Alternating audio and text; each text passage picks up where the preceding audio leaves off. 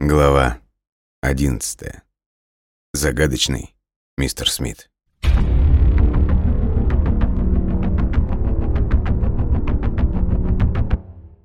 Дитмар Фогель лежал на теплом песке на краю бархана и задумчиво смотрел на расстилавшуюся перед ним пустыню. Последние дни он постоянно корил себя за то, что совершил непростительную ошибку и остался в Александрии, в то время как Пирсон перехитрил его и ускользнул прямо из-под носа. Конечно же, он знал, что отряд Атлантиса разделился на две группы, но это был первый случай за долгие годы, чтобы он ошибся и выбрал не ту цель. Как? Как они смогли перебить почти весь его отряд в долине Нила? И это при том, что Дитмар заранее подкупил пилота и успел подготовить хорошо вооруженную засаду в месте приземления. Посчитав, что это будет наиболее безопасным местом, он отправил туда свою племянницу Хельгу. И вот теперь она пропала. Девушка была великолепно подготовлена, но это можно было сказать о каждом бойце из его отряда. И тем не менее Кайлу Пирсону удалось каким-то образом переиграть их и разбить на голову. Да и в самой Александрии дела обстояли ничуть не лучше. Оливер Грант, постоянно крутившийся на виду, вдруг куда-то исчез – и разведчикам Халида понадобилось почти двое суток, чтобы вновь выйти на его след в пустыне. Время играло против руководителя Пятого Рейха, и сейчас Дитмар остро ощущал это. В бинокль он хорошо видел, что у входа на базу царило странное оживление. Возле двух больших черных трейлеров люди Гранта натянули широкий тент, под которым расположились штабная палатка и множество ящиков и пластиковых контейнеров. Визуальной охраны было не очень много – и это сильно смущало. Фугель убрал бинокль и осторожно отполз за край золотистой дюны. Те несколько человек, что уцелели во время боя в долине реки, утверждали, что Атлантис применил некое новое оружие, уничтожившее почти весь отряд. Дитмар хорошо знал страсть предводителя арсантов к различным техническим ухищрениям и не сомневался, что при штурме лунного города Пирсон задействовал все свои козырные карты – Впрочем, по-другому и быть не могло.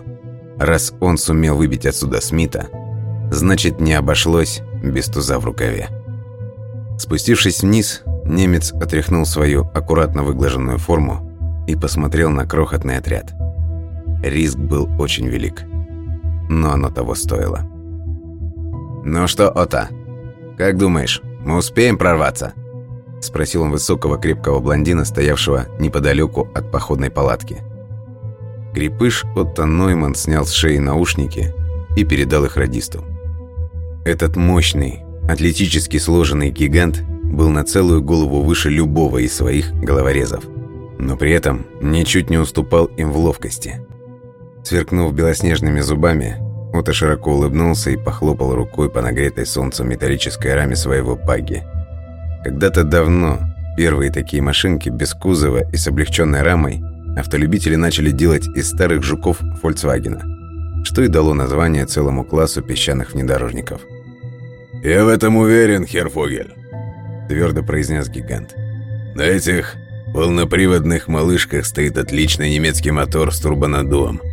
Думаю, мы успеем проскочить открытое пространство раньше, чем янки поймут, в чем дело». «Тогда готовьтесь. Через 10 минут приступаем». Дитмар никогда не сомневался в решительности своих людей и сильно удивился, если бы Нойман или кто-то из его парней дал бы ему другой ответ. Прежде чем присоединиться к Ордену Возрождения, все эти ребята прошли обучение в спецшколе Пятого Рейха, и каждый из них был превосходным диверсантом, способным эффективно действовать и в одиночку. А уж в составе летучего отряда, как они сами себя прозвали, им и вовсе не было равных. Неподалеку от бравых парней Отто на почтительном расстоянии располагалась еще одна небольшая группа. Это был Халид Сулейман с двумя своими помощниками, с ног до головы облаченными в черное одеяние. Халид, как всегда, был крайне неразговорчив, и временами Дитмар ловил на себе его мрачные взгляды. Нанятый им разбойник имел превосходные рекомендации от убитого агента ЦРУ Корвуда. Насколько не пытался сам Фогель, так и не смог найти никакой информации по арабскому ассасину. Насколько знал Дитмар, ассасины были членами древнего религиозного братства. в которое принимали только физически сильных юных мальчиков-сирот, с детства приучали их к аскетичному образу жизни. Юношам прививали религиозный фанатизм и страстное желание умереть в схватке с неверными, ибо, как сказал пророк Мухаммед, рай находится в тени сабель. Поговаривали, что это закрытое братство ведет свои истоки с фараонских времен, и что некогда знаменитая персидская крепость Аламут была в свое время их штабом. Крепость эта была возведена в труднодоступной горной долине на высокой скале около одной из вершин западного Эльбруса, считавшегося священной горой древних ариев. А корейским народом Дитмар питал особые чувства – Впрочем, после сокрушительного падения Аламута во времена монгольских нашествий, крепость была разрушена, место ее нахождения стало легендой, а братство ассасинов на века растворилось в иранских пустошах. Взглянув в сторону молчаливых, чернобородых мужиков с саблями, тихо сидевших на песке подле своих лошадей, Фогелю показалось, что они дремлют. Если они столь спокойны перед битвой, то какова же должна быть их решимость в бою? Да, такие союзники ему сегодня пригодятся. И все же что-то терзало душу Дитмара Фогеля, и он никак не мог понять, что именно. Может быть, это было просто предвкушением радости от того, что они наконец нашли эту базу и скоро водрузят на ней флаг Рейха. А может быть, накопившаяся за годы агентурной работы усталость. Да и мысли о пропавшей Хельге тоже постоянно грызли ему душу. Куда могла запропаститься эта девчонка?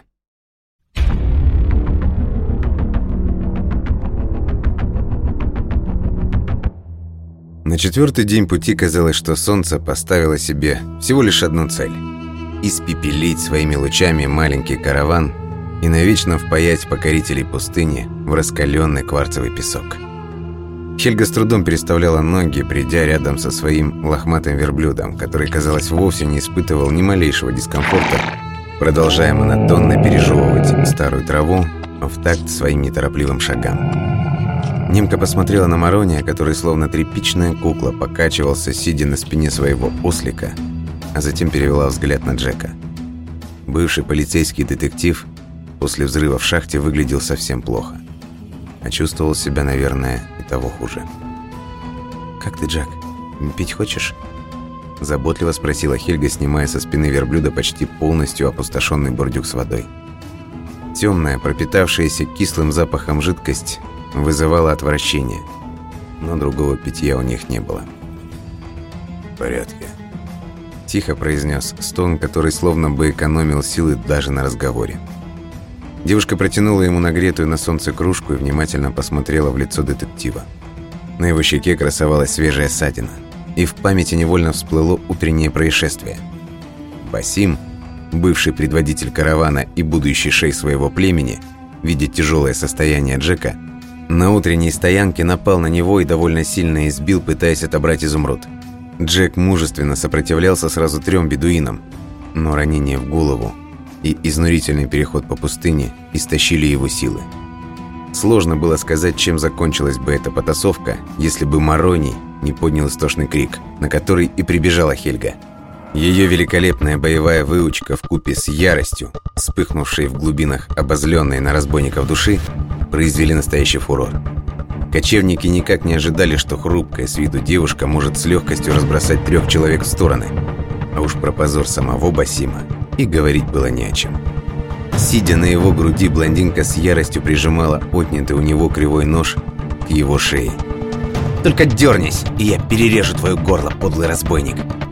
Хельга часто и тяжело дышала, склонив свое лицо почти вплотную к бородатой морде кочевника. «Мы договорились расплатиться с тобой в конце пути. А ты что же, решил бросить нас здесь?» «Не позорь меня, женщина!» Сиплым от напряжения голосом взмолился араб. Он видел, что его люди с удивлением смотрят на будущего шейха, поверженного чужестранкой. «Умоляю тебя, слезь меня! У нас не принято, чтобы женщина не повиновалась мужу и поднимала на него руку!» «А нападать на раненых у тебя принято, сволочь?» Хельга с силой прижала нож, и острое лезвие прорезало тонкую кожу на шее. Алая струйка крови вытекла на кадык, и первые соленые капли упали в песок. «Отпусти меня!» Простонал Басим, не в силах терпеть унижение. «Я довезу вас, я все сделаю, я клянусь тебе». «Запомни хорошенько, Басим», — с напором произнесла Хелька. «Если ты меня обманешь или выкинешь еще какой-нибудь фокус, я отрежу твой мерзкий язык на глазах у всего каравана, а потом отрежу тебе еще кое-что, без чего ты уже никогда не будешь мужчиной. Ты станешь посмешищем, Басим, а не шейхом. И тебя будут презирать даже плешивые собаки в самом грязном ауле. Ты понял меня?» Бедуин поспешно закивал головой, и немка ловко поднялась с него, на ходу засовывая кривой кинжал за голенище своего черного берца.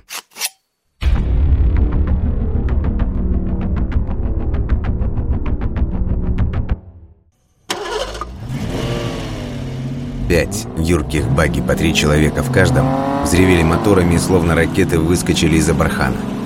Они неслись с такой скоростью, что золотистый песок размашистыми волнами вырывался из-под протекторов широких колес.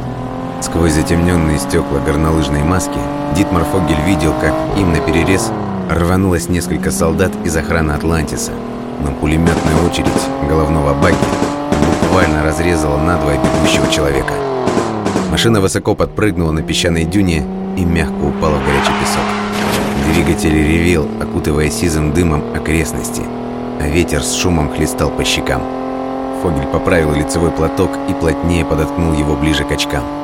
Он быстро обернулся, чтобы на ходу оценить местоположение других машин. Как вдруг краем глаза заметил что-то странное. Крохотная точка, появившаяся вдали, быстро увеличивалась в размерах превращаясь в какую-то остроносую капсулу ярко-красного цвета. Словно огромная торпеда, спидер летел в нескольких метрах над землей, оставляя после себя легкий шлейф разряженного воздуха. Это было невероятно. Фогель хотел было привлечь внимание своего водителя, но тут раздалась оглушительная пулеметная очередь, и фонтанчики песчаных брызг буквально вспахали землю перед ними. Пули пробарабанили по металлу корпуса и попали в грудь Рихарда, который дернулся и повалился на руки. Багги резко вильнул в сторону, уклоняясь от неизбежной смерти. Машину сильно тряхнуло, и она накренилась, цепляясь за почву всего двумя колесами. Словно в замедленном кино, Дитмар видел, как от удара его пальцы соскользнули с железной рампы, и он, стукнувшись головой о балку, вылетел из машины, будто пробка из бутылки шампанского следующий миг другой спидер, словно коршун, спикировал вниз и расстрелял экипаж внедорожника. С громким хлопком взорвался бензобак перевернутой машины, и густой черный дым взметнулся навстречу светло-голубому небу. Это произошло так быстро, что Дитмар даже не понял, насколько ему повезло, когда он выпал из баги на крутом вираже. Стоя на коленях в песке, он оглушенно смотрел, как красные торпеды носятся над пустыней, поливая свинцовым дождем юркие машинки Пятого Рейха. Летающие убийцы не были похожи ни на одно из ранее виденных им устройств, и лишь теперь, наблюдая за тем, с какой легкостью спидер закладывает очередной вираж, Фогель осознал, насколько наивной была их попытка прорваться к лунному городу. Однако было еще кое-что, что также не добавляло ему оптимизма. Ассасины Халида, которые выступили вместе с его отрядом, теперь словно бы растворились в воздухе. Дитмар четко помнил силуэты скачущих лошадей неподалеку от своего баги, но сейчас их нигде не было видно. Если всадники пали в скоротечном бою, это еще куда ни шло. Однако чутье подсказывало немцу, что персидские ассасины попросту смылись. Бежали с поя боя, бросив его отряд умирать в пустыне. «Сволочи!» Прорычал Дитмар, в гневе зачерпывая полные ладони песка и сжимая их в кулаки. Предателей он ненавидел люто и поклялся себе обязательно отомстить Халиду.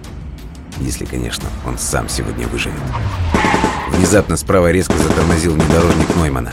Белокурый гигант храбро встал во весь рост в кузове багги, отчаянно прикрывал огнем из пулемета своего напарника, который выскочил наружу, чтобы помочь подняться Дитмару. «Скорее!» Отто, всаживая весь магазин в приближающуюся ракету. Он ловко отщелкнул пустую обойму и выхватил новую из нагрудного подсумка. «Мы должны двигаться!» Но Дитмар и сам хорошо понимал это. Запрыгнув на заднее сиденье багги, он выхватил из кобуры пистолет и теперь тщательно выцеливал пилота спидера. Красный болид приближался с огромной скоростью, но Фогель не торопился. Глядя только на мушку, он выровнял дыхание и сделал два прицельных выстрела.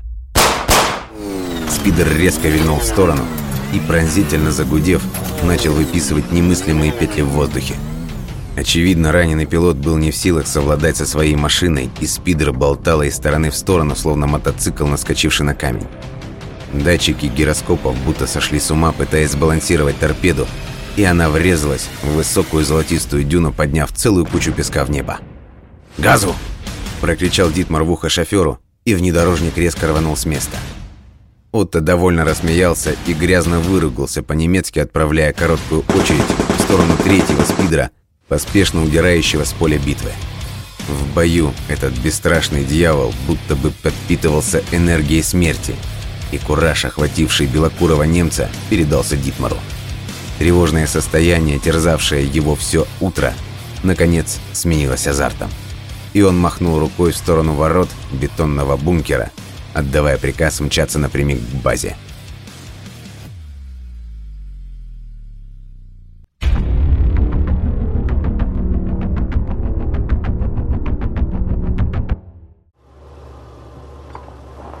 Оливер Грант довольно посмотрел на главу корпорации «Атлантиса». После захвата базы и победы над жалкой кучкой немцев он ощущал себя великим полководцем, эта мысль грела ему душу.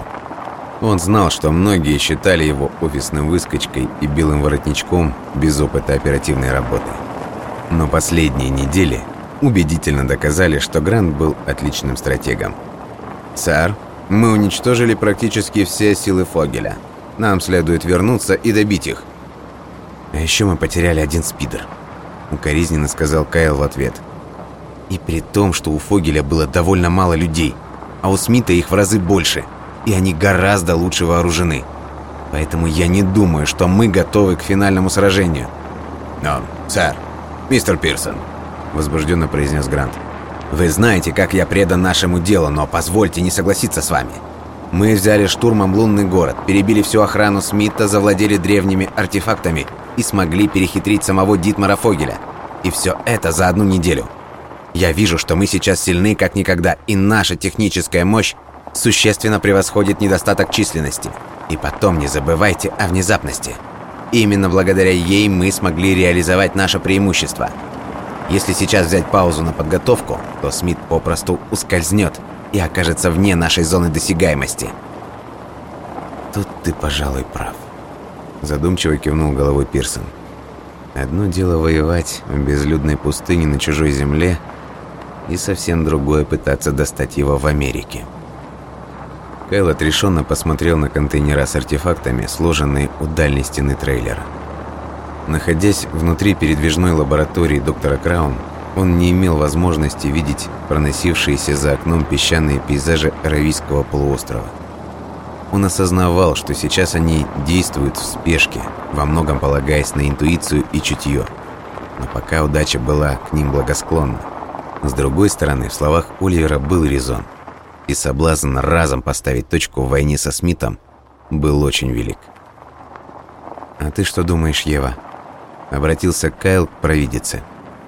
Если мы сейчас сумеем оперативно собрать все свои силы здесь, в одной точке, что нас ожидает? Взгляды обоих мужчин настороженно замерли на лице Евы, пытаясь уловить какие-то признаки дальнейшей судьбы. Девушка прикрыла глаза и, медленно раскачиваясь на месте, тихонько произнесла. «Я вижу много людей, стоящих друг перед другом. Нас ждет великая битва но исход ее определит человек с кровью Бога. «Великая!» Тут же вскричал Грант, вскакивая со своего места и неторопливо потирая руки. Доктор Краун хотела добавить еще что-то, но шеф службы безопасности ее уже не слушал. Сев прямо напротив Кайла, он возбужденно произнес. «Великая битва, мистер Пирсон! Я очень прошу вас разрешить мне прямо сейчас приступить к подготовке операции против Смита. За сутки мы доберемся до места, а я тем временем успею перебросить сюда все наши силы. Мы привезем сюда все, всех людей, все оставшиеся спидеры, все элементы роя до последнего дрона. Мы ударим по ним залпом сразу из всех орудий, и вы только представьте, каким сокрушительным будет наш триумф. После этого уже ничто не помешает нам на полную мощность развернуть Тиберион, и тогда... Грант мечтательно посмотрел на своих товарищей. Тогда мир изменится. Раз и навсегда. Триумф, говоришь? Кейл словно попробовал на вкус это слово.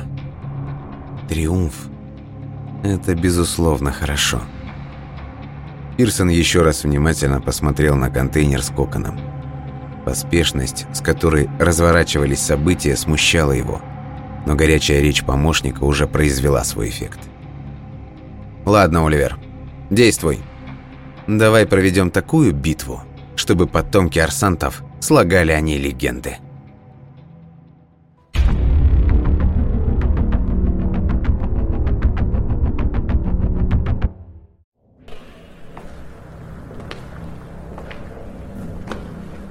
Медленно шагая по коридорам лунного города, Дитмар Фогель пытался осознать события, произошедшие на базе за несколько часов до его прибытия.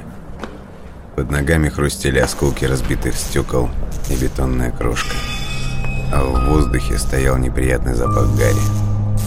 Медленно пробиваясь по кромешной тьме, сильно проредевший отряд Ордена Возрождения повсюду видел следы разрухи и полного опустошения. Большинство коридоров стали недоступными по причине бетонных завалов, перегораживавших им путь. Впереди послышалась короткая отрывистая команда, и почти сразу что-то громко бабахнуло. Эхо разнесло по узкому коридору отзвуки взрыва динамитной шашки, и где-то рухнуло очередное бетонное перекрытие. В воздух взметнулись клубы белой пыли, из потолка на отряд посыпались куски штукатурки. Фогель яростно ринулся вперед и схватил за грудки одного из солдат. «Ты что делаешь, паршивец?» Сердито прорычал он, глядя прямо в глаза своего бойца. «Ты что думаешь, мне нужна кучка гранитного щебня?» «Но... мой фюрер...» Пролепетал солдат, поглядывая то на главаря Пятого Рейха, то на своего командира. «Я... я всего лишь расчищаю проход, чтобы мы могли попасть во внутреннее помещение?» «Здесь нет никаких внутренних помещений», с тоской констатировал Отто Нойман, приближаясь к Фогелю и аккуратно вклиниваясь во внезапно вспыхнувший конфликт. «Здесь повсюду лишь одни горы пепла, руины и трупы заключенных». Дитмар медленно разжал кулаки, выпуская из рук лацканы черной униформы своего солдата. Он и сам понимал, что напрасно сорвался, не в силах сдерживать нахлынувшее на него разочарование – Разруха, царившая на верхних этажах базы, больно отражала пустоту внутри души самого Фогеля. Теперь ему было очевидно, что Пирсон не просто так уступил ему базу. Сейчас она была абсолютно бесполезна.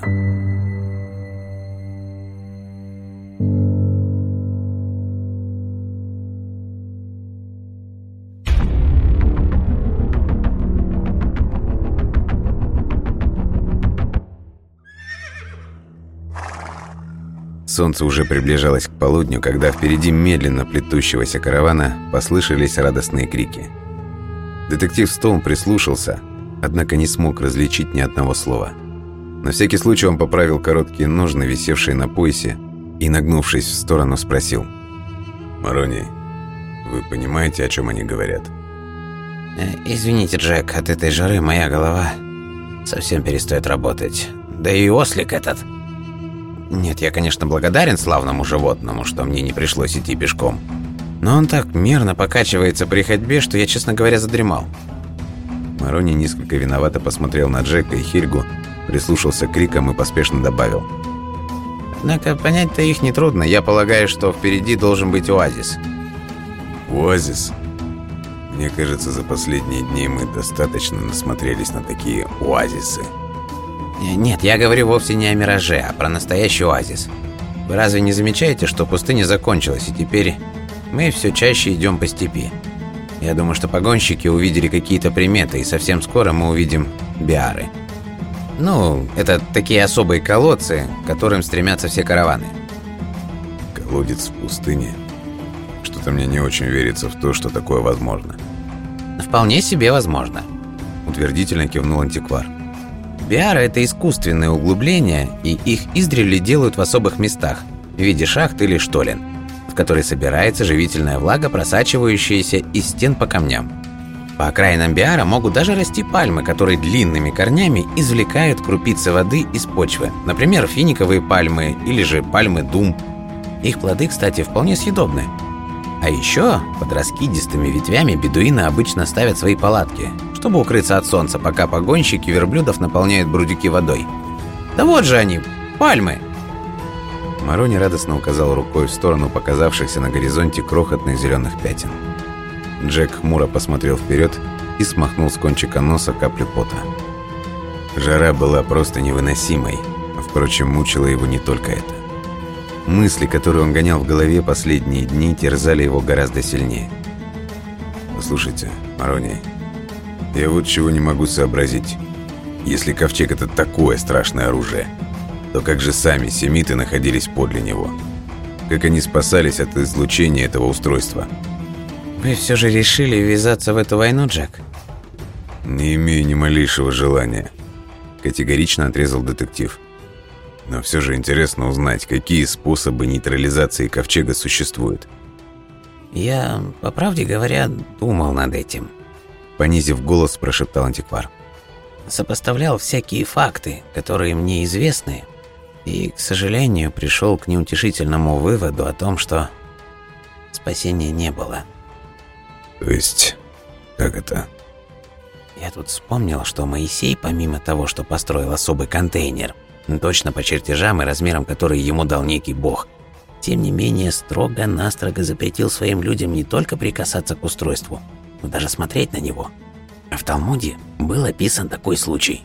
Когда ковчег перевозили из Кириаф и Рима на новой колеснице, то в дороге валы его довольно сильно наклонили, и тогда некий человек по имени Оза, один из ближайших помощников Моисея, несмотря на запрет, простер свою руку, чтобы придержать ковчег от падения. Так вот, по преданию, Господь разгневался на него и тотчас же поразил его за прикосновение насмерть. Ну хорошо. Допустим, что радиация или что-то там еще была настолько велика, что убивала даже близких и преданных людей. Тогда мой вопрос становится еще более резонным. Как они уберегались все эти годы? Вспоминайте, Мароний. Говорите все, что придет в вашу светлую голову, а мы с Хельгой попробуем разобраться. Дело в том, что как я уже говорил ранее, я подозреваю, что египетские фараоны использовали в качестве хранилища пирамиды. Возможно, там был не один кокон внутри, а целая кладовая. Я не знаю, но размеры этого... Эм, бункера говорят сами за себя. У Моисея же ничего подобного не было. Он долгие годы следовал за ковчегом, словно за компасом, и постоянно молил Бога дать ему подсказки. И как? Успешно? Ну, кстати, да. Как раз с помощью ковчега Бог и говорил с Моисеем. Я вот припоминаю, что Бог не просто дал размеры в стиле два с половиной локтя длина и полтора локтя ширина, а внутри обложить золотом. В Писании были указаны гораздо более интересные детали. Например, в верхней части надлежало сделать особый золотой венец в виде идеально ровного круга, а на крышке надо было разместить двух херувимов особой чеканной работы, тоже из золота. Они должны были иметь распростертые вверх крылья, которыми можно было бы накрывать крышку. Как сейчас помню фразу «Там я буду являться тебе между двух херувимов и говорить через тебя с сынами Израилевыми». «Похоже на какой-то голографический проектор», — заметила Хельга, внимательно слушая старика. «Крылья вполне могли быть особыми антеннами для преобразования сигнала, а херувимы — так для отвода глаз». Скажете тоже?» Ворчливо сказал Марони, почесывая вспотевшую под бородой кожу. «Хотя, если говорить современным языком, то, может, в ваших словах и есть доля правды. Во всяком случае, Бог действительно говорил с Моисеем через это устройство и постоянно передавал ему знания. Хочу заметить, что никто не знает какие, ведь по преданию первые скрижали Моисей в гневе разбил – а то, что мы знаем как десять заповедей, было им написано много лет спустя, уже непосредственно перед завоеванием Ханаана. Ну хорошо. Тогда получается, что самый простой способ защиты не подпускать людей на близкое расстояние. Может, поэтому и Моисея потом в обетованную землю не взяли. Может, он так часто контактировал с ковчегом, что облучился и попросту умер от этого. Джек возбужденно посмотрел на Марони. Могло ли быть такое, что 40 лет люди жили в пустыне только по той причине, что все они должны были полностью переродиться? Ну, формально говоря, в Библии четко сказано, что никто из тех, кто ушел с Моисеем из Египта, не дошел с ним до Палестины. Все, кого он привел в конечную точку, были рождены заново. То есть, возможно, ковчег перепрограммировал окружавших его людей? Так же, как Кокон пробудил сверхспособности в Еви Краун. Я имею в виду не просто нравственное самосовершенствование. Я говорю про то, что он вызвал в них какую-то мутацию гена, что и дало основание считать первых евреев богоизбранным народом. Может, они таким образом получили новые знания об устройстве общества, и это именно Кокон сплотил их вокруг себя. Вы хотите сказать, что вместе с заповедями сторонникам Моисея достались и невосприимчивость к излучению? Это антидот? Марони отрицательно помотал головой. Нет, в это я не верю. Наоборот, Приведенный мною пример красноречиво говорит, что кара Божья настигла всех без исключения представителей рода человеческого, понимаете? Все эти святыни и древние артефакты очевидно влияли не только на ментальные способности мозга, но и на тело. Да, кого-то они излечивали или даже воскрешали из мертвых, но в масти своей, скорее всего, длительный контакт действовал губительно. Моисею ведь даже пришлось по указаниям божественного голоса построить скинию – это был э, как бы такой походный храм.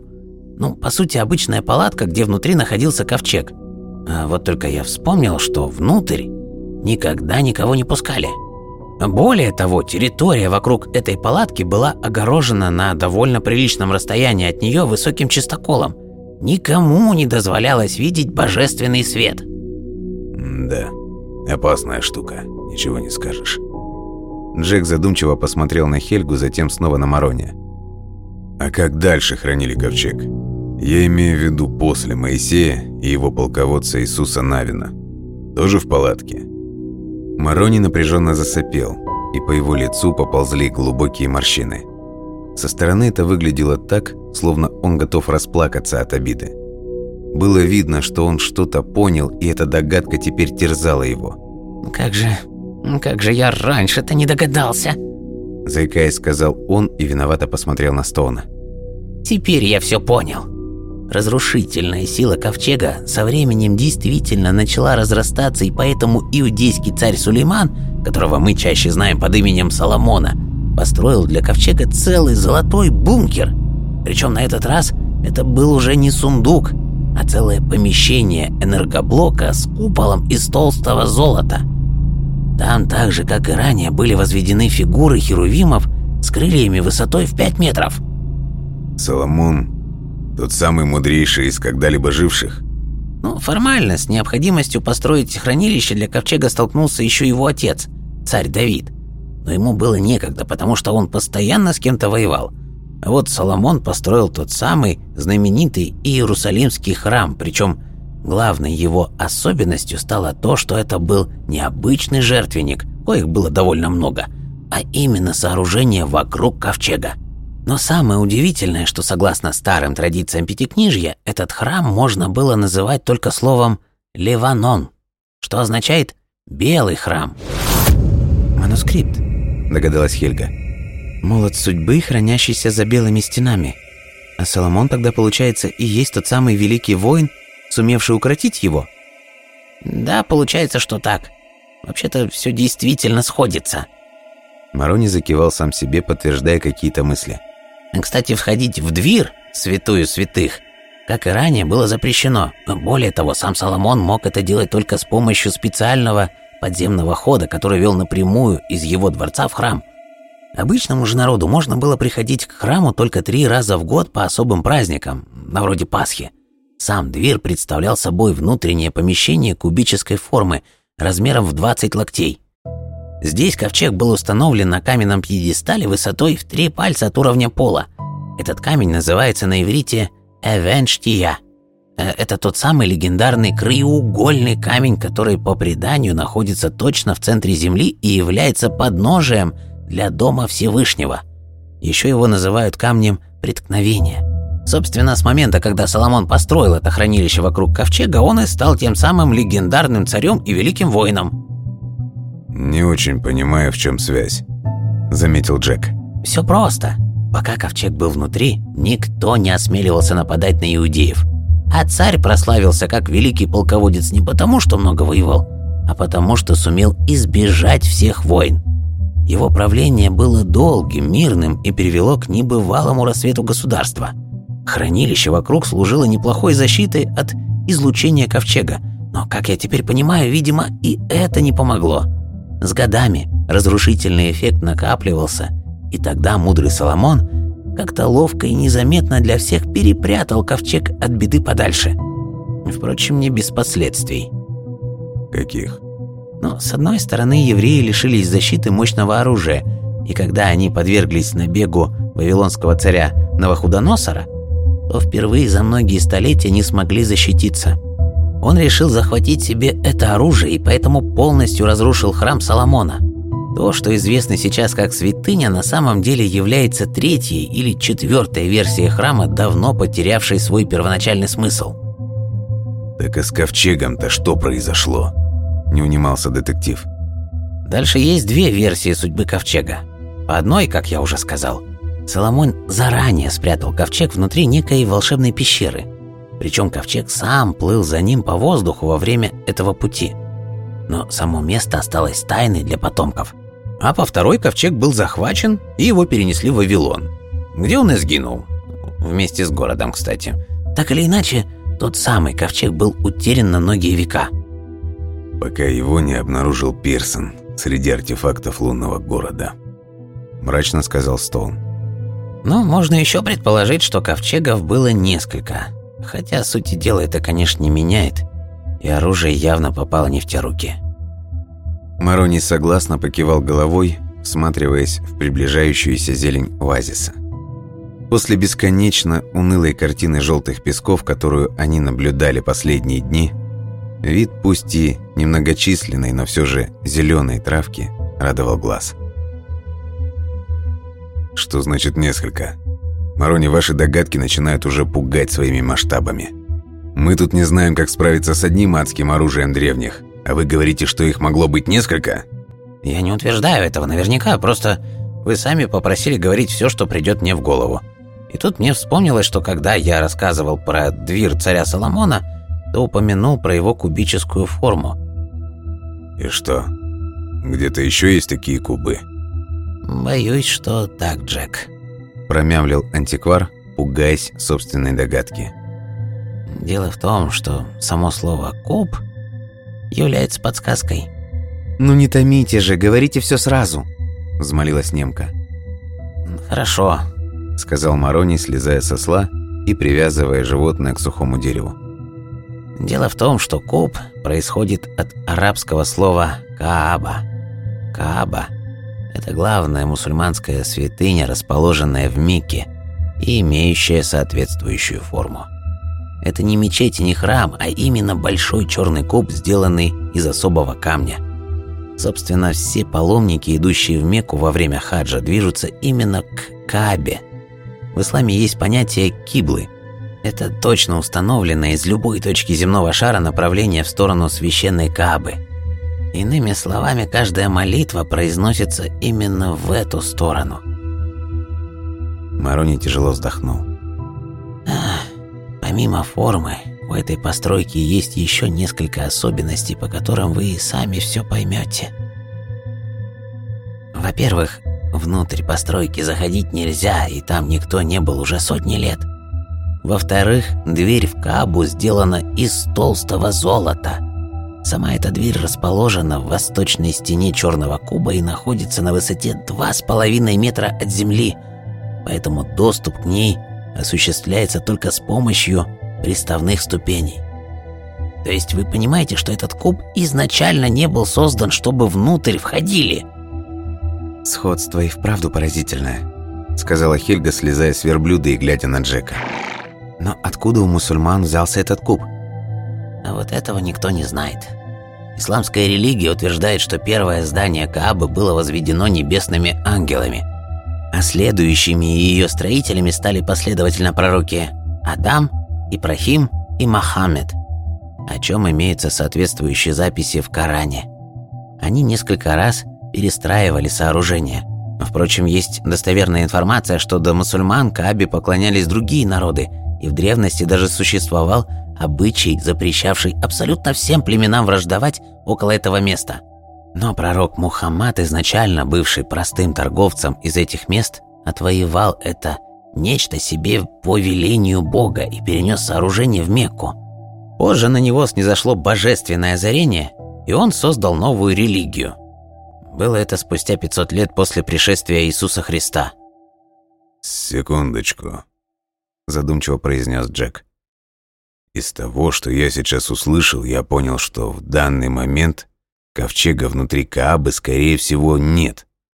Это просто особое священное место, где он, вероятно, когда-то был. Возможно и так. Внутри, как я уже сказал, никто не был, ибо это запрещено.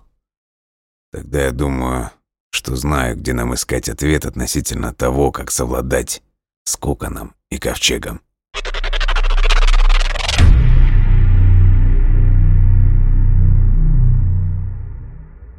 «И как же?» «И как же?» Разом спросили Хельга и Марони, удивленные словами Стоуна. «Если храм Соломона разрушен, а Кааба пуста, то остается только одна ниточка – Вавилон». «Врата богов!» – ошеломленно произнес старик. «Что вы говорите?» «Я говорю, что в переводе с сакатского «Вавилон» означает «врата богов». Проблема только в том, что этот город давно исчез с лица земли. Теперь примерно там располагается современный Багдад. Разве не туда идет наш караван, а, друзья мои? Можете считать это провидением или играми судьбы, но теперь у меня есть уже две причины посетить этот город. Передать сенатору флешку и найти противоядие для Атлантиса.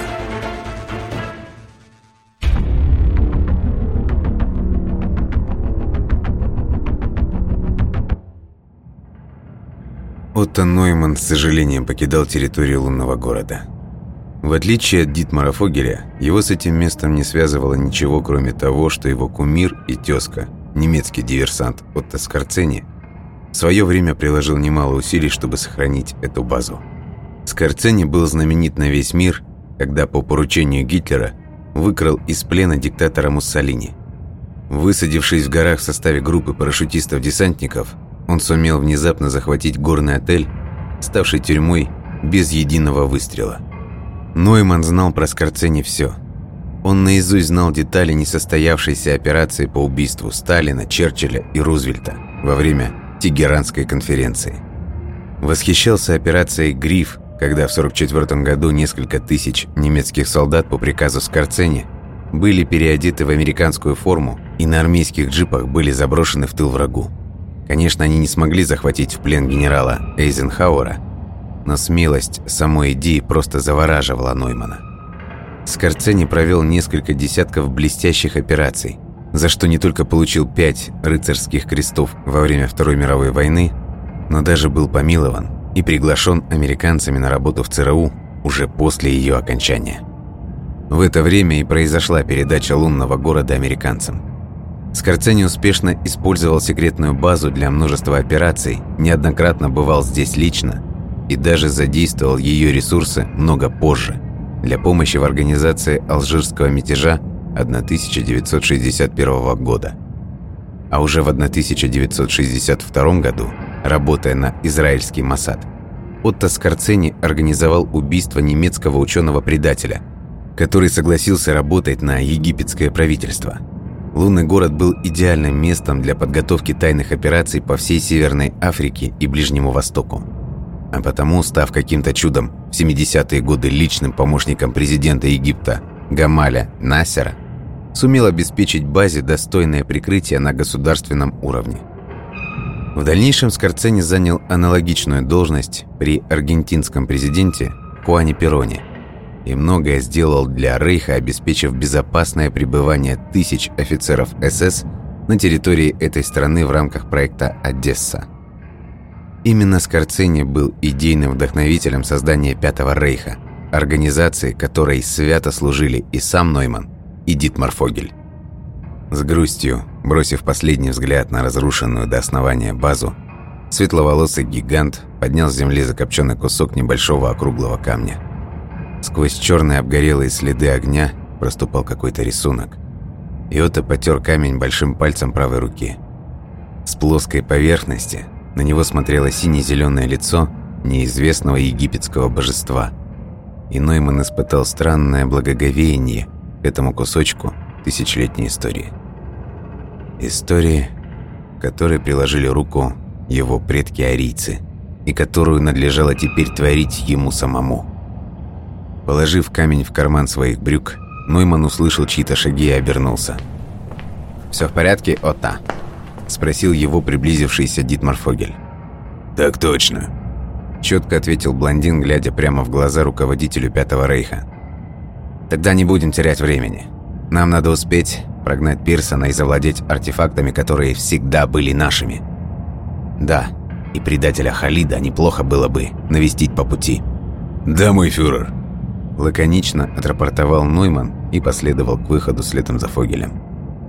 Сунув еще раз руку в карман, Отто нащупал округлую поверхность камешка и крепко пожал его на удачу. Внутри него почему-то родилось ощущение, что этот предмет может стать его талисманом и принесет ему не меньшую славу, чем Скорцени.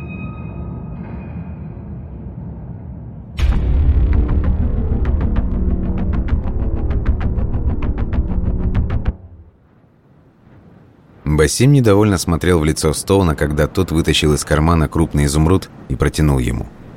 Кочевник испытывал небольшую неловкость за произошедший накануне инцидент и с тех пор предпочитал не разговаривать со своими нанимателями. Однако вид сверкающего на солнце зеленого кристалла развязал его уста помимо воли. «Ты отдаешь его мне?» С сомнением спросил бедуин. Таков был уговор. Джек спокойно посмотрел в недоверчивые глаза погонщика верблюдов. «Я...» Басим слегка замялся, но это не помешало ему проворно схватить изумруд с ладони детектива. «Я виноват перед тобой. Мое поведение было недостойно, и твоя женщина преподнесла мне ценный урок». «Что было, то прошло. Я не держу на тебя зла, и пусть пески пустыни будут тебе судьей». «Не говори так», Кочевник виновато посмотрел на Джека. «Я искренне раскаиваюсь за свой поступок, и если я могу как-то помочь тебе в будущем...» «Я не знаю своего будущего», — сказал Стоун. «Просто дай нам чистой воды и оставь ослика для поклажа. Мы не хотим входить в Багдад днем, поэтому переждем до заката здесь». «О, конечно!» — обрадовался кочевник. «Забирайте себе этого осла. И еще...» «В общем, я слышал, как ночью вы говорили про Вавилон». «Ты послушивал?» Глаза детектива сверкнули гневом. «Нет-нет, ваш друг просто говорил слишком громко, а у Басима не только верный глаз, но и прекрасный слух. В общем, у нашего племени неподалеку отсюда есть стоянка. Я дам вам проводника. Согласно легенде, она расположена на месте некогда великого города предков. Эти холмы, мы называем их Тели, и есть останки того города». Местные мальчишки иногда забираются в Телли во время полуденного зноя, но далеко не проходят. По нашим верованиям, это место обитания джинов, и ходить туда запрещено. Я могу попросить, чтобы вам показали вход в подземелье». Джек задумчиво перевел взгляд на Марони и Хильгу. Антиквар насупил лицо, пытаясь что-то сообразить, в то время как немка утвердительно кивнула. «Хорошо», — сказал Джек. «До заката нам все равно нужно где-то укрыться. А потому пусть твой проводник отведет нас в эти телли». «Но он не останется с вами», — предупредил Басим. «Вы чужестранцы и в джинов не верите, а для нас это серьезное проклятие. Мой человек доведет тебя только до входа в подземелье и сразу вернется назад». Договорились. Детектив попрощался с погонщиком верблюдов и подождал, пока караван не скроется из виду за ближайшим барханом. Махнув мальчишке, оставленному Басимом в качестве проводника, отряд медленно зашагал в сторону коричневых холмов. Затем Джек обратился к антиквару. «Ну, что скажете, дружище?» «А что тут скажешь?» При всемирной известности Вавилона подлинных исторических фактов о нем имеется крайне мало. Точные даты основания Вавилона ученые до сих пор не знают, хотя есть предположение, что это произошло не позже третьего тысячелетия до нашей эры, шумерскую эпоху. Пик экономического и культурного рассвета наблюдался в VI веке до нашей эры, собственно, в период правления Новохудоносора, о котором я уже упоминал. За всю свою историю Вавилон неоднократно входил в состав различных государств, даже считался недолго столицей империи Александра Македонского во время его путешествия в Индию. Но к тому времени город уже как-то неожиданно угас и навеки исчез в песках. Так что Александр просто приказал своим солдатам искать старые руины, однако, видимо, безуспешно. «Это понятно. Что вы думаете насчет байки кочевников про загадочные Телли? Трудно сказать. Марони провел ладонью, приглаживая бороду. До конца XIX века вообще считалось, что Вавилон – это не более чем библейская легенда. Ну, там башни, висячие сады и так далее. Но потом один немецкий археолог по фамилии Кольдовей сумел найти неподалеку от Багдада останки древних фундаментов. За последующие 20 лет раскопок Ольдовей обнаружил, что древний город был опоясан тремя стенами. Внутренняя стена Вавилона имела общую протяженность более 18 километров, и через каждые 50 метров стояли крепостные башни.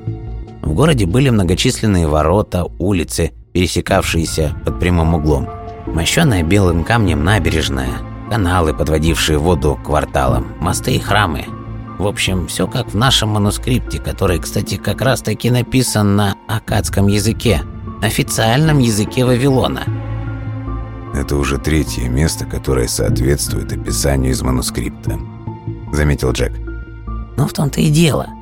Согласно кивнул Мароний. Иначе лунный город был бы давно обнаружен. Еще в процессе раскопок археологи нашли остатки подвалов, имеющих своды необычной формы – а внутри них находился колодец из трех шахт. Тогда-то все и предположили, что подвалы представляли собой свод вечно зеленых висячих садов. Но потом началась Первая мировая война, и о раскопках навсегда забыли. Очень жаль, ведь Кальдевей, по слухам, откопал даже часть Вавилонской башни высотой более 90 метров. Марони напряг память, и его лицо просияло. А еще я вспомнил, что в Вавилоне называли башню храмом краеугольного камня неба и земли. Снова краеугольный камень? В точности, как у Соломона? Спросил Джек, улавливая какую-то взаимосвязь между этими фактами. Да, судя по древним чертежам, в основании Зиккурата, так они называют этот храм, была расположена пирамида – Однако, в отличие от египетской версии, вавилонские конструкции были гораздо сложнее и содержали в себе целый комплекс сооружений, соединенных коридорами, параллелепипеды, кубы, многоэтажные строения. В результате месопотамские зиккураты становились похожими на странные ступенчатые пирамиды высотой в целую гору. И как и в случае с египетским аналогом, здесь тоже не было никаких захоронений, что говорит о чисто технологическом предназначении пирамид. «Опять кубы?» Джек поморщился. Похоже, что ковчег действительно побывал здесь.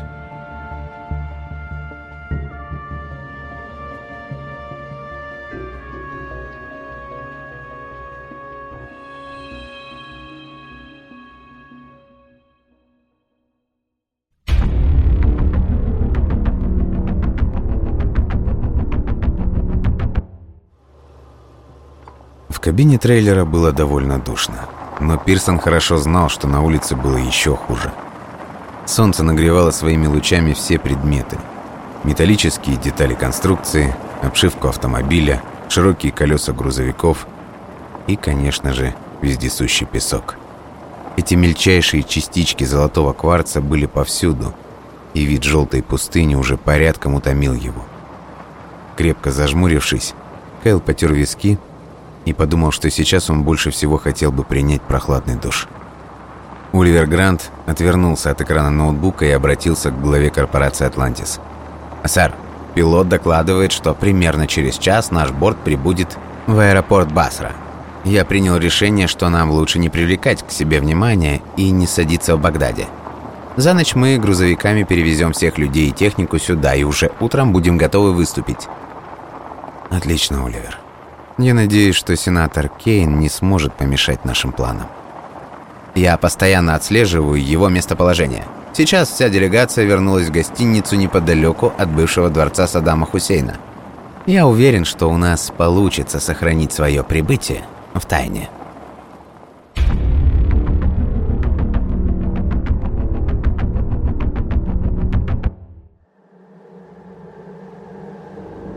Спускаясь по занесенным песком ступеням лестницы, Джек постоянно крутил в голове мысль о том, что энергококон, тайно привезенный Пирсоном из Антарктиды, был страшным оружием. Быть может, изначально коконы им и не были. Возможно, это сосредоточие протомолекулярных энергетических цепочек было некой батарейкой сумасшедшей мощности. Но очевидно, что человечество видело в нем только деструктивную силу. И чем дальше кокон находится в ковчеге, тем более разрушительной она становилась, и тем более сложные конструкции приходилось возводить, чтобы управлять ею. Как и предупреждал Басим, мальчишка-проводник довел их до разлома в земле и наотрез отказался идти вовнутрь холма. Может, оно было и к лучшему. Если молот судьбы уничтожает все живое одним лишь своим видом, то лишние жертвы были ни к чему – Джек чувствовал свою ответственность за то, что привел Пирсона к невероятному могуществу, и пусть хоть и не по своей воле, но все же дал ему в руки то, что теперь представляло угрозу всему миру. В голове сформировалась устойчивая мысль, что Стоун сейчас занимается не тем, чем надо. Вряд ли ему стоит терять время на изучение очередных археологических находок. Вместо этого надо было срочно оповестить власти и государственные органы о нависшей угрозе. Идя по томным лабиринтам скрытого в холме сооружения, Джек уже хотел было сообщить товарищам о своем решении, как вдруг впереди послышался восторженный голос Марония. Они с Хельгой давно ушли вперед, и теперь детективу пришлось ускорить шаг, чтобы нагнать их. «Джек, вы только посмотрите на это!» Восхищенно восклицал антиквар. «Это же это же просто невероятно!» Старик светил фонарем на очередную каменную дверь, сплошь испещренную надписями на незнакомом языке. Стоун устало приблизился и бегло осмотрел дверь. Желтоватый камень с искусной резьбой был испещрен геометрическими фигурами и странными значками. Прямые линии, круги и квадраты образовывали цепочки символов и казались смутно знакомыми, словно он стоял возле большой школьной доски исписанной сумасшедшим учителем геометрии. «Что это, Марони?»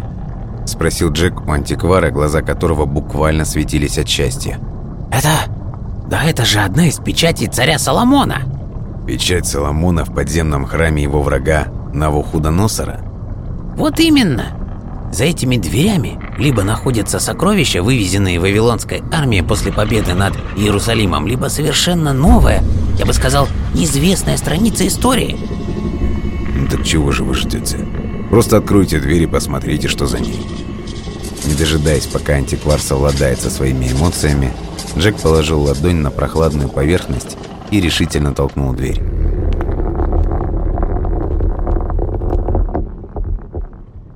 С тихим шуршанием каменная плита повернулась на невидимых петлях, и перед путниками предстал широкий зал, сплошь заставленный темными коническими предметами. «Что за ерунда?» Стоун не мог поверить своим глазам. «Это не храм, а прямо какой-то промышленный объект». Помещение и вправду больше всего походило на широкий машинный зал – на полу которого рядами располагались высокие конусы, сложенные из черных камней и напоминавшие собой небольшие башенки. Марони проворно сбежал вниз по ступеням и принялся быстро перемещаться между башнями, внимательно осматривая их. Джек взглянул на оставшуюся рядом с ним Хельгу. «Как ты думаешь, где мы?» «Не знаю, но это и впрямь больше похоже на внутренности древнего завода. Это точно не храм богов?» «Если только боги не были продвинутой технологической цивилизацией», — заметил Стоун. Ну что, пойдем глянем?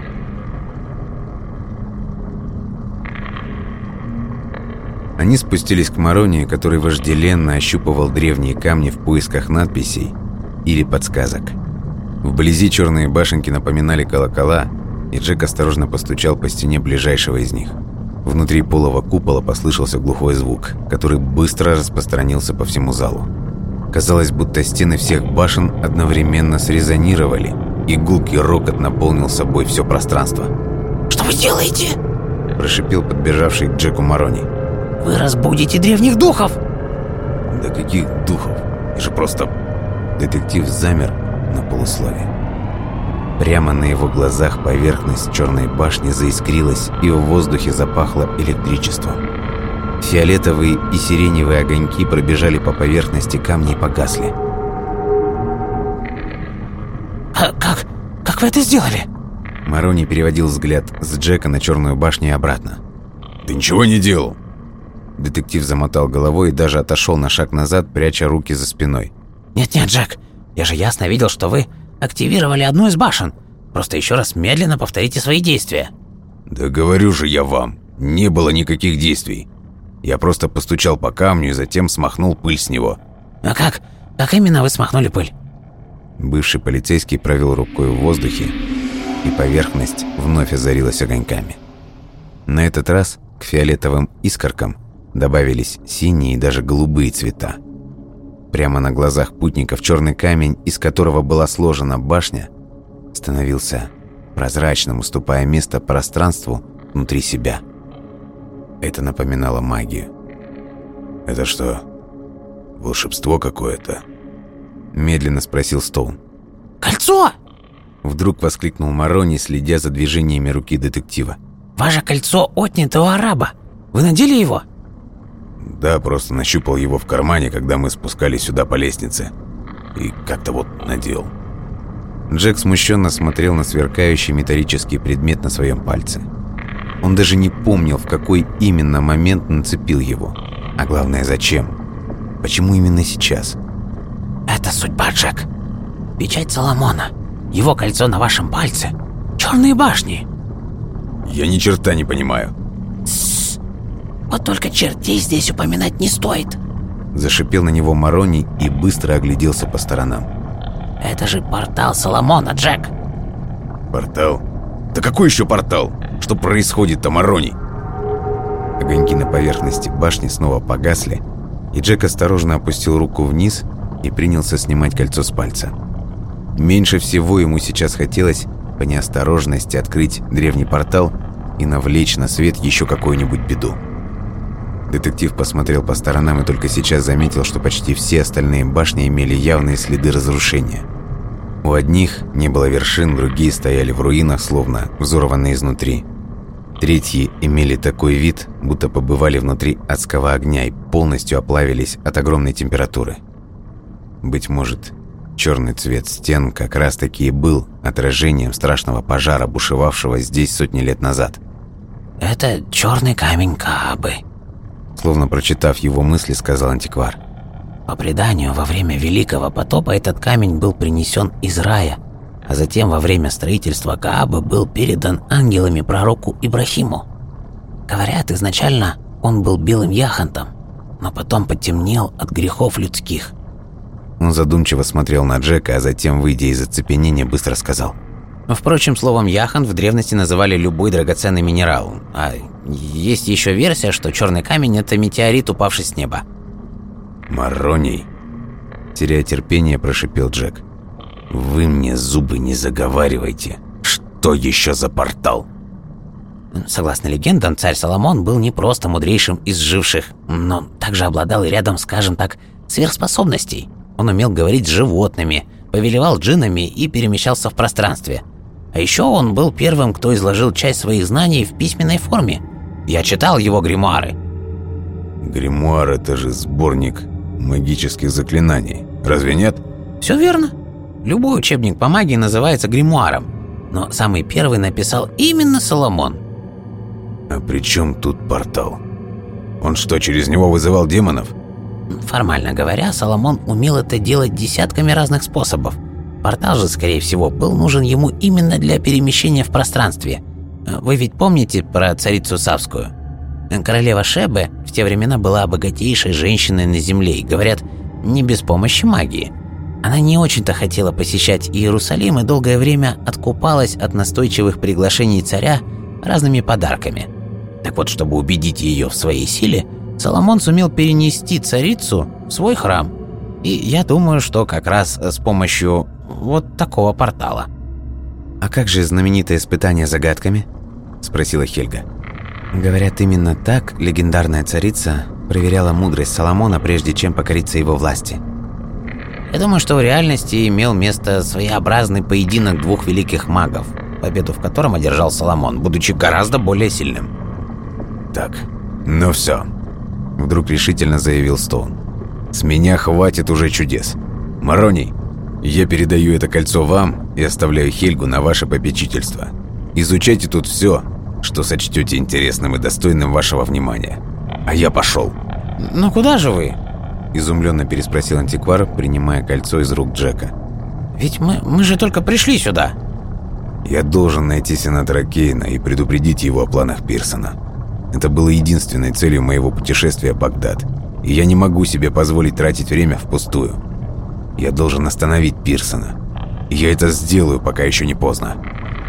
Хельга с грустью посмотрела на Джека. «А может, тебе не стоит ввязываться во все это, и власти разберутся с Атлантисом и без нас?»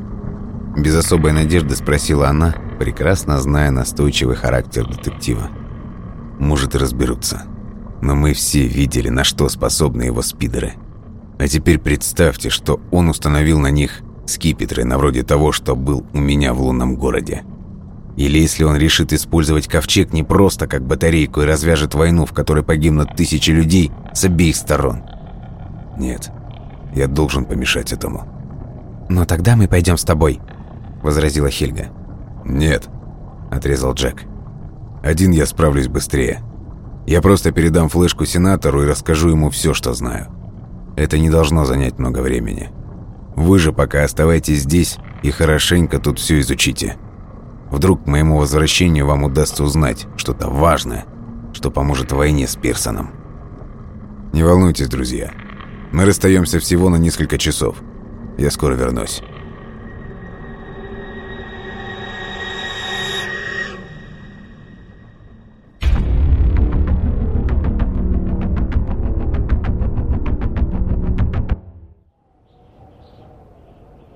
В прошлом Джеку уже доводилось бывать в Ираке. Во время службы в армии их подразделения ненадолго перебрасывали в район военных действий в Персидском заливе. И тогда, и сейчас город представлял собой большой мегаполис, варварски разрушенный в результате бомбардировок союзной коалиции. Однако сегодня Джеку предстояло попасть в особое место. Бывший дворец Саддама Хусейна располагался на берегу огромного искусственного водохранилища Тартар – появившегося благодаря плотине, построенной здесь почти 50 лет назад. Перед войной продажные эксперты МАГАТЭ утверждали, что именно на дне этого озера иракский диктатор спрятал установки по обогащению урана. Установки, как и сам уран, так и не были найдены. Но это не помешало проведению военных действий американскими войсками, насаждавшими демократию. Хусейна убили, а в страну на десятилетия пришла гражданская война. Впрочем, глядя на безбрежную водную гладь, Стоуну казалось, что природе абсолютно все равно, какими идеями человечество оправдывает свою тягу к разрушению. Зеленый дворец, как его называл сам Хусейн, был построен им незадолго до начала войны, как подарок самому себе на день рождения – это был самый большой и роскошный дворец, состоявший из нескольких зданий, предназначенных для самого президента и его гостей. Комплекс был расположен прямо в пустыне, сотни километров от суетливого Багдада, с его многомиллионным населением. Одной стороной он выходил на искусственное море с зелеными островами, а другой на холмистые тели, из которых выбрался Джек. Несмотря на то, что силы коалиции не наносили авиаударов по дворцу – его все же разграбили сами местные жители. Впрочем, с приходом американских советников дворец быстро реконструировали и перестроили в жилье для дипломатических работников из различных стран. Несколько зданий передали под роскошный отель для богатых иракцев. Быстро перебежав широкую бетонную дорогу, Джек нырнул в тень раскидистой пальмы и огляделся. Незаметно подойти со стороны пляжа не получалось. Там охрана останавливала все приближающиеся машины гостей и отправляла их на стоянку. Если Стоун в таком виде заявится на КПП и попросит о встрече с сенатором, то, вероятнее всего, будет арестован и несколько дней проведет в местной тюрьме. А это в его планы не входило. Поэтому приходилось импровизировать на ходу. Издали, заприметив служебный автомобиль гостиницы, детектив Стремглав побежал к нему на ходу, заскакивая в кузов. Спрятавшись среди тюков с чистыми полотенцами и упаковками бытовой химии, он обождал, пока машина въедет на территорию отеля, а затем снова выскочил неподалеку от бассейна. Проходя мимо одного из шезлонгов, Стоун незаметно прихватил не только чей-то халат с расшитым золотом логотипом отеля, но и, пошарив в кармане, с удовольствием обнаружил там магнитную карту гостя. Войдя в фойе, Джек сразу же прошел к лифтам и сунул карточку в щель. Индикатор послушно отозвался зеленым огоньком. Оказавшись в кабине лифта, детектив снял со стены трубку местного телефона и, позвонив на ресепшн, выяснил, в каком номере проживает сенатор Кейн. Все шло как по маслу, пока он не вышел в коридор на седьмом этаже, где, к его удивлению, дежурили сразу несколько человек в штатском. Под их пиджаками выпирали служебные пистолеты – и Джек дружелюбно поднял руки в знак приветствия. Первого охранника Стоун вырубил ребром ладони, резанув ему по шее и выхватывая оружие из его кобуры. Наставив ствол на ближайшего телохранителя, он отчетливо произнес «Спокойно, ребята. Меня зовут детектив Джек Стоун. Я американец, и мне необходимо поговорить с сенатором Кейном. Это вопрос государственной важности, и я не собираюсь никому причинять вред». После этого Джек медленно присел и положил пистолет на ковровую дорожку, лежавшую в коридоре. Затем он поднял руки вверх и широко улыбнулся. Охранники изумленно переглянулись, что, впрочем, не помешало ему ударить Джека по затылку, быстро надеть на стол на наручники и припроводить его в один из номеров отеля.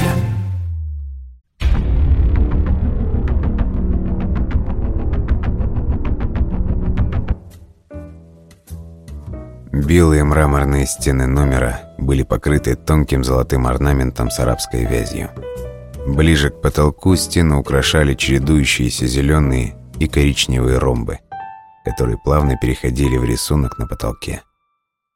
Большая картина в золотом багете изображала мечеть, скрывающуюся в призрачной дымке посреди пустыни, а изящный торшер на тонкой ножке рассеивал пятно золотистого цвета вокруг себя.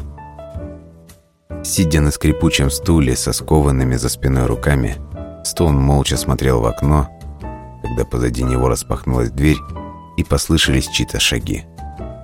Сбоку появилась коренастая фигура взрослого мужчины в коричневом костюме и белоснежной рубашке без галстука, который спокойно прошел по комнате и сел в мягкое кресло прямо перед Джеком.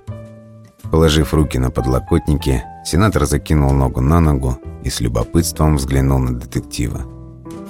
Его широкое лицо выглядело одновременно и дружелюбно, и враждебно, словно это было вовсе не лицо, а маска скользкого политика, способная по желанию своего хозяина изображать сотни фальшивых эмоций. В этот миг он был неуловимо похож на актера Кевина Спейси. Чуть смуглая кожа оттеняла седину на висках, а карие глаза смотрели пронзительно и слегка надменно. Кейн выглядел достаточно импозантно и, очевидно, умел вызывать симпатию у избирателей. «Ну что ж, мистер Стоун», – подчеркнуто вежливо произнес сенатор. «Не скрою, вы крайне эффектно и неожиданно появились в наших владениях.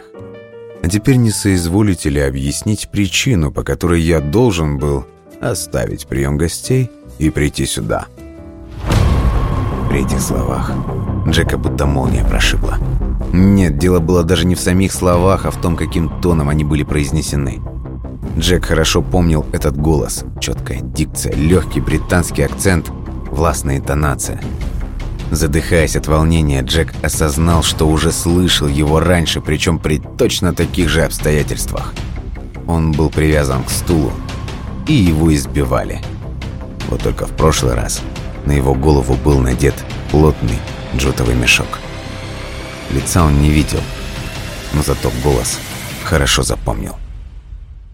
«Так значит, вы и есть мистер Смит», — утвердительно сказал Стоун, только сейчас осознавая, какую огромную ошибку он совершил, явившись сюда.